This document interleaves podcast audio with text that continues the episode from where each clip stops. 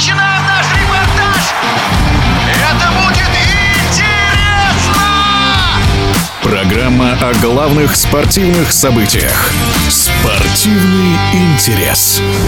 Международная федерация футбола утвердила новую схему проведения клубного чемпионата мира. Из камерного ежегодного соревнования он превратится в масштабный турнир с участием 32 сильнейших клубов планеты. Первый чемпионат состоится в 2025 году в США. Проводиться первенство будет один раз в 4 года. Каждый его участник получит минимум 50 миллионов долларов. Наибольшее количество путевок получила Европа – 12 мест, 6 мест выделено Южной Америке, по 4 у Конкакаф, Африки и Азии. Одна команда представит Океанию. Еще одно место получит клуб, представляющий страну-хозяйку. Вот что думает по этому поводу спортивный обозреватель Алексей Дурново. Клубный чемпионат мира в 2025 году раздуют до страшного числа участников. Знаете, ведь в свое время казалось, что человека более жадного, чем Блаттер, нет и в принципе быть не может.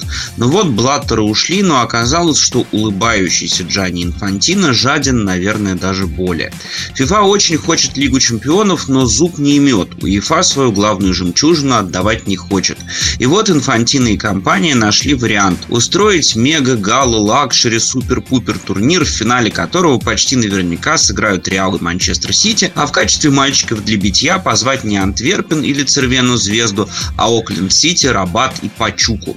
Со спортивной точки зрения все это имело смысл во времена межконтинентального кубка, потому что в нем тогда играли Пелеса и Себио, причем, что важно, играли за разные команды. А сейчас мир устроен так, что в богатом клубе Саудовской Аравии тренеру проще реализовывать свои идеи, чем в топ-клубе Аргентины. Потому что в Аргентине у тебя через полгода сменится пол состава. Интрига там живет за счет того, что такое происходит у всех. Но когда сильно обновленные Бок и Ривер выйдут даже против не самого сильного европейского гранда, силы окажутся очень сильно неравны.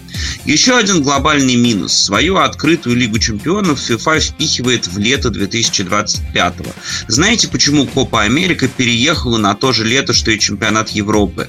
Потому что клубы очень просили дать игрокам паузу. Но теперь эту паузу съест FIFA.